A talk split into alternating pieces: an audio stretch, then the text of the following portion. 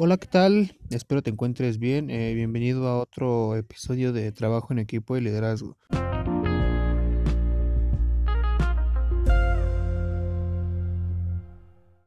En, en esta ocasión hablaremos de los diferentes tipos de líderes y de qué manera puedes detectar qué tipo de líder eres. Como ya habíamos mencionado, el líder es una persona capaz de motivar, y ejercer influencia en el comportamiento y modo de las personas, ya sea a cargo de un grupo o un equipo, con el propósito de trabajar por un bien común. Además de que el liderazgo se necesita de una buena influencia o una buena dirección a partir del líder a los miembros del grupo para poder llegar a los objetivos organizacionales. El papel más importante del líder es influir en otros para lograr con entusiasmo los objetivos planteados. El liderazgo a su vez se divide en diferentes estilos de liderazgo. Entre los más comunes tenemos cinco. Eh, uno de ellos es el transformacional, que se refiere eh, a la generación de vínculos y emociones, eh, teniendo muy en cuenta la cooperatividad y la ayuda, además de que la interactividad y el cooperativismo aumentan la creatividad de este tipo de liderazgo, teniendo así una mejora en las habilidades del equipo de trabajo. En segundo lugar, tenemos el estilo de liderazgo transaccional, que se centra en el papel de supervisión y organización, así como el desempeño del grupo. Este estilo de liderazgo eh, es en donde el líder promueve el cumplimiento de seguidores a través de los premios o castigos. En tercer lugar, tenemos el estilo de liderazgo autocrático, que se centra más en el líder, ya que aquí es muy poco o nulo el aporte de los miembros del equipo. Aquí el líder es quien toma las decisiones y los trabajadores obedecen sus órdenes sin expresar opiniones. Básicamente siempre demostrará su poder. En cuarto lugar tenemos el estilo democrático que como su nombre lo dice ofrece diversas soluciones y deja elegir a sus empleados entre ellas, así como la fomentación de participación de sus trabajadores y una solución compartida. Agradece las sugerencias de otros y opiniones. Prácticamente su forma de trabajo hace que los empleados decidan más sobre sus funciones y tengan las suficientes competencias para tomar decisiones.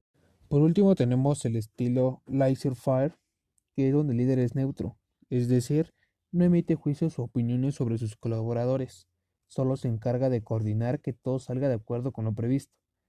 Su objetivo es avalar el trabajo de sus empleados para poder alcanzar los propósitos de la empresa por lo que desempeña un papel de respaldo y acompañamiento. Una de las formas de trabajo es que no tiene un procedimiento a seguir, por lo que cada trabajador es responsable de sus funciones, reglas y labores.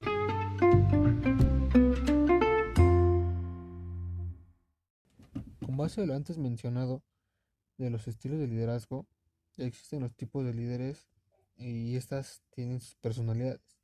Estas se dividen en cuatro colores en primer lugar tenemos el tipo de personalidad de color rojo. Una de las frases más utilizadas por este tipo de líderes hagámoslo ahora. Si tenemos que usar un verbo para definirlo sería hablar, ya que en los proyectos es quien busca que sea divertido y enfocado la tarea de forma rápida, así como la toma de decisiones. Este tipo de personalidad necesita información para tomar decisiones, alternativas y centrarse en el tema. En un buen día, él puede ser decidido, determinado, emprendedor, competitivo y exigente. Y en un mal día puede ser agresivo, rígido, obstinado, intolerante y autoritario. Este tipo de personalidad le gustan los retos y los resultados. En segundo lugar tenemos la personalidad de color amarillo, que si podríamos definirlo en una palabra sería ser, eh, ya que que quiere que las cosas se hagan a su manera, enfocado en la tarea en equipo y los resultados. Eh, este tipo de personalidad se necesita de imágenes, información social y protagonismo. en un buen día, él puede llegar a ser sociable, dinámico, entusiasta, convincente y expresivo. En un mal día, ellos son de forma indiscreta, frenético, extravagante, desenfocado y superficial. La manera de trabajar es sobre la diversión y la comunicación. En tercer lugar tenemos el tipo de personalidad de color azul, que si lo podríamos definir sería analizar, ya que busca la perfección de que las cosas se hagan bien. Eh, ese tipo de personalidad necesita de datos, estadísticas, precisión y de material de soporte. En un mal día ellos pueden ser distantes, fríos, suplicaces, indecisos y pesados. Pero en un buen día son reflexivos, analíticos, precisos e inquisitivos. Su forma de trabajo es sobre la seguridad y el orden.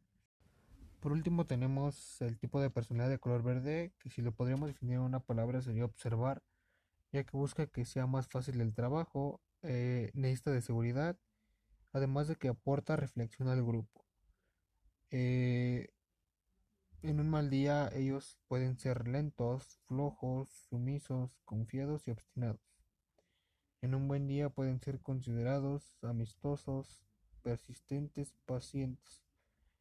Eh, una de las formas de trabajo es sobre la conexión y la armonía.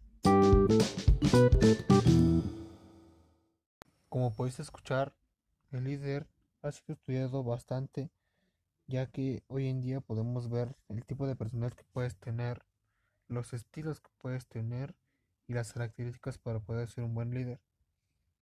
Por mi parte ha sido todo, espero te haya sido de buena ayuda este tipo de información. Nos vemos en el siguiente capítulo de Trabajo en Equipo de Liderazgo.